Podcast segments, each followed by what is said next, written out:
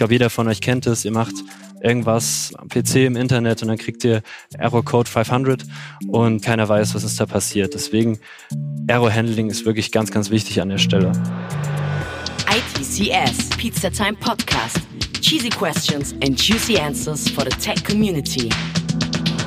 Hallo Leute, herzlich willkommen zu einer neuen Episode des ITCS Pizzatime Tech Podcasts mit Live-Feeling vom ITCS Online 2020 aus Darmstadt.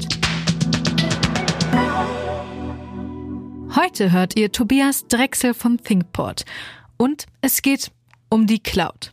Er zeigt euch anhand eines Praxisbeispiels, wie eine kleine API in AWS schnell und einfach gebaut werden kann. Wenn ihr also noch unschlüssig seid, wie ihr mit euren eigenen Experimenten in der Cloud anfangen sollt, hört hier am besten ganz genau zu. Viel Spaß!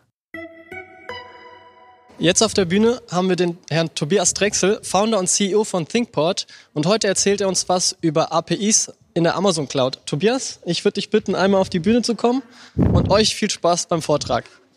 Super, danke dir. Genau, mein Name ist Tobias Drechsel, Gründer und Geschäftsführer von ThinkPort und ich habe heute die Ehre, euch etwas über REST APIs zu erzählen. Ja, bevor wir thematisch richtig einsteigen, würde ich vorschlagen, ich erzähle euch erstmal noch so ein paar Basics über mich und auch die Firma, die wir hier in Frankfurt gegründet haben. Also wir sind ThinkPort vor zwei Jahren ungefähr haben wir das Ganze gegründet mit meinem Mitgründer Dominik Fries, sitzen hier in Frankfurt und unser Ziel war es damals, deutsche Großunternehmen in die Cloud zu bringen, weil wir einfach gemerkt haben, wie schnell man mit der Cloud Features entwickeln kann, wie schnell man dort Produkte entwickeln kann. Und wir dachten, das ist nicht nur was für Startups, eigentlich müssen große deutschen Unternehmen genau diesen Trend erkennen und auch bei sich einführen. Ja, ich würde sagen, diesem Ziel kommen wir auch immer näher. Wir sind jetzt im Standort Frankfurt circa 21 Leute. Wir sind in der Taunusanlage 8 und wir haben bereits ein Drittel der DAX-Unternehmen genau zu diesem Thema beraten. Und äh, in dem Talk geht es jetzt um Amazon Web Services, also die Cloud von Amazon, aber wir als Firma machen auch die Cloud von Microsoft und Google unterstützen wir genauso, genauso wie ein paar kleinere andere Trends, die wir da verfolgen. Genau, aber in dem Talk geht es erstmal um Amazon. Und genug der Vorrede, jetzt steigen wir auch ein. Die meisten von euch werden das wahrscheinlich wissen, aber hier nochmal kurz ein paar Basics. Was ist überhaupt eine REST API? So, und das Ganze läuft eigentlich immer so ab. Äh, es gibt immer einen Client, also vielleicht nochmal ganz kurz, eine REST API ist einfach ein Architekturpattern, um Schnittstellen zwischen Services zu definieren. Und wir haben immer einen Client, der sozusagen einen sogenannten Request stellt über unsere API an einen Endpunkt und äh, das Ganze geht dann an ein Backend. Da gibt's dann so Methoden wie Get und Post, das habt ihr wahrscheinlich auch schon mal gehört. Get, da will man eher Daten von dem Backend bekommen. Bei Post schickt man eher Daten von dem Client an das Backend. Und ja, man bekommt dann eine Response zurück über die API und zu 90 Prozent ist das Ganze auch in dem sogenannten JSON-Format, aber das werden wahrscheinlich auch die meisten von euch schon kennen. So viel zu den Grundlagen. Ich hoffe, das hattet ihr alles auch genauso in der Uni. Und äh, jetzt zeige ich euch auch das Ganze, wie man das praktisch anwendet. So, das Ganze werden wir auf Amazon Web Services bauen, kurz AWS. Und tatsächlich gibt's dazu auch eine kleine persönliche Geschichte. Und zwar äh, vor, ich glaube, mittlerweile sind es acht Jahren bei meinem Studium, waren die zwei Services, die ich jetzt vorstelle, genau die, die ich damals zuerst in AWS ausprobiert habe. Und mir hat es so sehr gefallen, wie schnell man da wirklich Sachen auch bauen konnte, wie gut es erst funktioniert hat, dass ich dann immer mehr darüber gelernt habe, ganz, ganz viele Services auch ausprobiert habe. Und ja, vielleicht sind ja auch eine Handvoll von euch davon begeistert, was sie jetzt gerade hören, versuchen das aus und finden dann auch ihren Weg in die Cloud-Technologien. Also das wird mich tatsächlich sehr freuen, wenn da ein paar Leute dabei sind. Gut, und was waren das für zwei ominöse Services? Das eine ist das sogenannte Amazon API Gateway. Dort wird, sage ich mal, der Endpunkt bereitgestellt.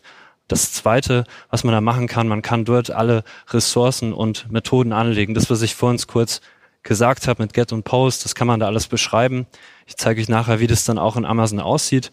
Und genau, man kann dort auch das ganze Monitoring machen. Die Security heißt natürlich, wenn ich einen Request stelle, wo kommt er an?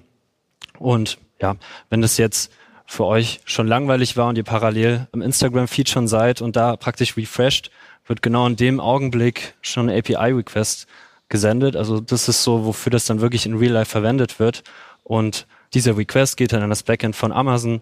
Instagram sagt dann, okay, was gibt es denn für neue Bilder, die ihr in eurem Feed braucht und schickt dann eine Liste zurück. Und genau sowas macht dann ein API-Gateway. Also nur, dass ihr auch mal so ein bisschen praktisches Beispiel habt. Und natürlich ist das alles verschlüsselt. Man muss das je nach Session und je nach User zuordnen. Und das alles macht dieses API-Gateway und auch ja, hier das Amazon API-Gateway. Das ist praktisch so der erste Service, den man dazu braucht. Und der zweite ist, sage ich mal, AWS Lambda. Super, super toller Service. Das war mein Einstiegsservice damals bei Amazon. Das Ganze nennt sich Serverless. Und zwar gab es ja diesen Trend, dass man ganz, ganz früher den Code direkt auf Computern und Servern ausgeführt hat. Dann kamen nach und nach Docker-Container. Man hat das alles immer weiter abstrahiert und Serverless heißt praktisch, dass man nicht mehr mehr die Container zu managen braucht. Heißt, äh, Amazon Lambda kümmert sich wirklich darum, den Code auszuführen. Das Ganze ist wirklich sehr easy zu benutzen und ja, genau, man bezahlt tatsächlich auch pro Request. Heißt, äh, bei Servern ist es ja oft so, man schaltet ihn irgendwann an, dann läuft er eine Stunde und äh, man bezahlt die ganze Zeit Geld. Das ist hier nicht so. Heißt, wenn man ihn nicht benutzt, bezahlt man nichts und man zahlt praktisch wirklich pro Request und das Ganze ist wirklich sehr, sehr kosteneffizient und dadurch ein toller Service. Und wie sieht das Ganze jetzt aus? Also das Bild kommt euch hoffentlich noch bekannt vor. Also wir haben links wieder unseren Client. In der Mitte ist jetzt das Amazon API Gateway, wo dann unser Request drüber geht. Die Lambda-Funktion ist praktisch unser Backend, die dann auch eine Response bereitstellt in dem JSON-Format. Also das werden wir jetzt so grob bauen. Genau. Das ist vielleicht die Zielarchitektur, die wir jetzt zusammenbauen. Und jetzt zeige ich euch, wie sieht das Ganze in der Amazon-Konsole aus. Also erst äh, müsst ihr euch natürlich wie überall einloggen. Das ist soweit keine Überraschung, wenn ihr noch keinen Account bei Amazon habt. Äh, es gibt auch ein sehr, sehr großes Free-Tier, heißt, äh, ihr bezahlt ganz, ganz lange nichts, wenn ihr nichts verbraucht. Also dieses Kontingent, das müsst ihr erstmal aufbrauchen und äh, ja, man bezahlt da ganz, ganz lange eigentlich nichts, was auf jeden Fall super ist, um alles mal auszuprobieren. Gerade bei den Services, die ich da jetzt heute vorstelle. Und äh, genau, als ersten Schritt müssen wir quasi dieses sagenumwogene Amazon API Gateway erstellen. Das Ganze sieht dann so aus. Ihr könnt dann oben links auch einfach nach den Services suchen. Da gebt ihr einfach Gateway ein und kommt dann irgendwie an so einem Bildschirm vorbei. Das Einzige, was ihr da tatsächlich machen müsst, ist euch einen Namen auszudenken. Also wir haben jetzt hier zum Beispiel die ITCS API, die wir jetzt hier mal erstellen. Unten der Endpunkttyp ist noch ja, relativ relevant. Man kann Public APIs bereitstellen, heißt, ich kann die überall aus dem Internet erreichen und aber auch Private APIs. Ähm, das machen wir zum Beispiel ganz oft bei unseren Kunden, weil die wollen natürlich nicht unbedingt, dass ja alle APIs öffentlich zugänglich sind. Deswegen machen wir da auch oft mal private APIs. Wenn ihr dann so eine API angelegt habt, könnt ihr dann auch diese Ressourcen erstellen. Wir machen jetzt hier in der ITCS API einfach mal eine Ressource mit dem Namen Company und äh, die hat praktisch eine Get-Methode. Heißt, wir können mit dem Get-Request Companies bekommen. Ja, und ist eigentlich schon alles natürlich in der Praxis sieht es teilweise sehr, sehr kompliziert aus. Gibt es verschiedene Ressourcen, verschiedene Methoden, also wirklich ganz, ganz viele Sachen. Das ist, sage ich mal, jetzt so eine, so eine Basic-Version. Und äh, Genau. Im zweiten Schritt geht ihr zu der Lambda-Funktion, die wir jetzt erstellen müssen. Ihr erinnert euch, das ist so ein bisschen dieses Backend. Da müsst ihr euch auch wieder einen Namen ausdenken und da gibt es tatsächlich verschiedene Sprachen, die ihr da wählen könnt, also je nachdem, was ihr könnt. Das üblichste ist tatsächlich Python und Node.js, muss man sagen. Also man kann auch Java, Go dort programmieren. Es ist nur so, dass tatsächlich bei den Sachen kleine Performance-Probleme manchmal da sind. Und deswegen würde ich sagen, wirklich 90 Prozent der Leute nehmen in Verbindung mit Lambda Python und Node.js. So als Tipp an der Stelle. Genau. Hier jetzt mal so einen kleinen Code als äh, ja kurzen Disclaimer.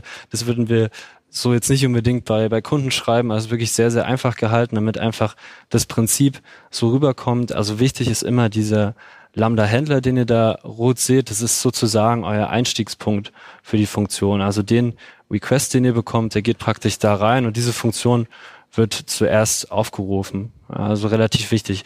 Und danach können wir, das seht ihr hier drüben, verschiedene Sachen mit diesem Event machen. Also hier überprüfen wir, okay, welche Ressource wird da gerade abgefragt. Dann holen wir da äh, seht ihr in Zeile 12 so einen Parameter drauf. Also wir wollen, wenn jemand diese API anspricht, einen Parameter daraus extrahieren und dann schauen wir einfach ja, an so einem Dictionary, was passt denn zu diesem Parameter, was für eine Firma und liefern dann eine Response zurück. Und da auch mit diesem JSON, was ich euch da erzählt habe vor uns schon, so sieht es dann ungefähr in der Praxis aus. Und äh, was ganz, ganz wichtig ist, äh, normalerweise macht man ganz, ganz viel Error-Handling, weil ich glaube, jeder von euch kennt es, ihr macht irgendwas am PC im Internet und dann kriegt ihr Error Code 500 und keiner weiß, was ist da passiert. Deswegen, wenn ihr mit APIs arbeitet, versucht da immer ganz, ganz viele Fehlerquellen auch äh, zu identifizieren, ganz, ganz viel abzufangen, weil rein theoretisch kann ja jede Menge passieren. Also es könnte kein Parameter angegeben sein, könnte ein falscher Endpunkt abgegeben sein, wirklich ganz, ganz viele verschiedene Sachen. Deswegen Error Handling ist wirklich ganz, ganz wichtig an der Stelle. Und äh, ja, so viel zum Code, so ein kleines Beispiel. Ich denke, das ist soweit klar. Man kann natürlich auch Datenbank-Requests machen. Also das ist tatsächlich auch ein sehr üblicher Use Case, einfach eine Datenbank abzufragen. Jetzt müssen wir beides verbinden. Also wir haben unsere Lambda-Funktion erstellt, wir haben unsere API-Gateway erstellt und genau, so verbindet man das beides. Wichtig ist, dass ihr hier dieses Lambda-Proxy anklickt. Das heißt im Endeffekt, den Request, der an das API-Gateway kommt, den geben wir so eins zu eins einfach weiter an unsere Lambda-Funktion. Genau. Und äh, sind eigentlich schon fast fertig wichtig ist, ihr müsst die ganze API danach deployen. Ich kann euch nicht sagen, wie oft ich das schon vergessen habe. Also ist schon häufiger vorgekommen, dass man da einfach was geändert hat und dann vergisst man es aber zu deployen. Und äh, ja, das ist äh, ziemlich schwer zu finden, der Fehler. Und deswegen äh, versucht euch daran zu erinnern, immer diese API deployen. Das ist super, super wichtig. Das vergisst man sehr schnell in der Entwicklung. Wenn ihr das soweit gemacht habt, könnt ihr theoretisch diesen Endpunkt, den ihr dann bekommt, äh, hier, ich habe das mal in Safari jetzt zum Beispiel angegeben. Ähm, hier seht ihr auch nochmal kurz, wie das dann aufgebaut ist. Da links ist praktisch ein Protokoll, HTTPS. Danach seht ihr diesen Endpunkt, der praktisch von Amazon bereitgestellt wird. Dann diese Stage, das haben wir gerade im letzten Schritt angelegt, erinnert ihr euch. Und die Ressource Company, ja, also wir wollen Companies von unserer ITCS API. Und ganz klar, wenn man da natürlich Culture ist gleich Amazing angibt, kommt ThinkPort als, als JSON. Das ist natürlich auch selbst erklärend.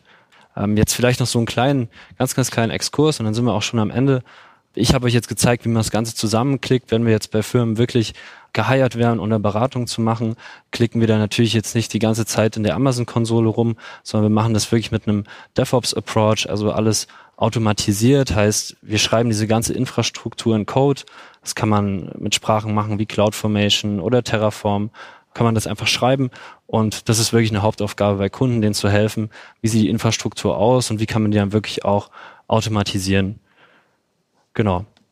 Wenn ihr das soweit spannend fandet und ihr euch vorstellen könntet, da wirklich tiefer einzusteigen, dann äh, sprecht gerne mit uns auf der ITCS. Ihr könnt auch gerne mal auf unsere Website äh, gehen, www.thinkport.digital ist unsere Website slash Karriere, da seht ihr dann auch immer die offenen Stellen.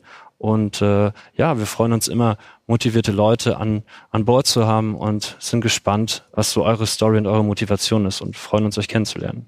Danke.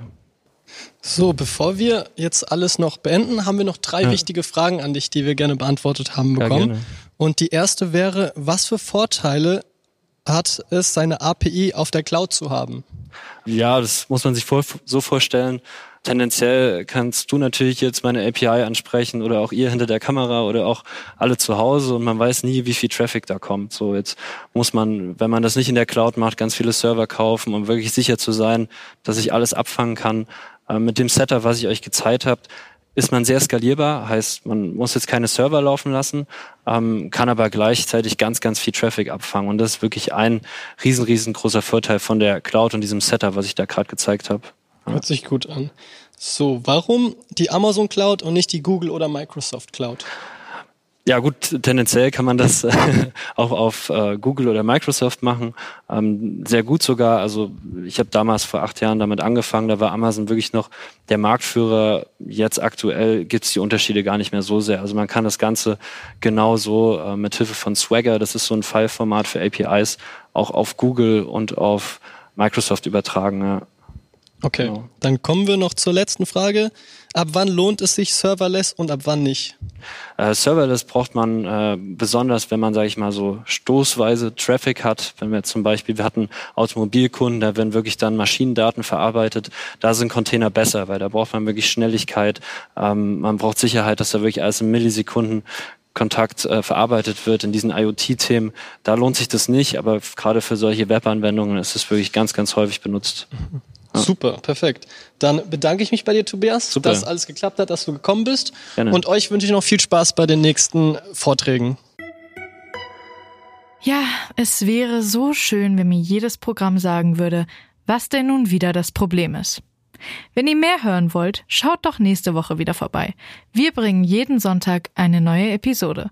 Und wenn ihr schon da seid, abonniert uns doch gerne und bewertet uns auf Apple Podcasts. Für alles weitere sind wir auf Social Media erreichbar. Die Links stehen wie immer unten in den Show Notes. Also bis zum nächsten Mal. Ciao. ITCS, Pizza Time Podcast.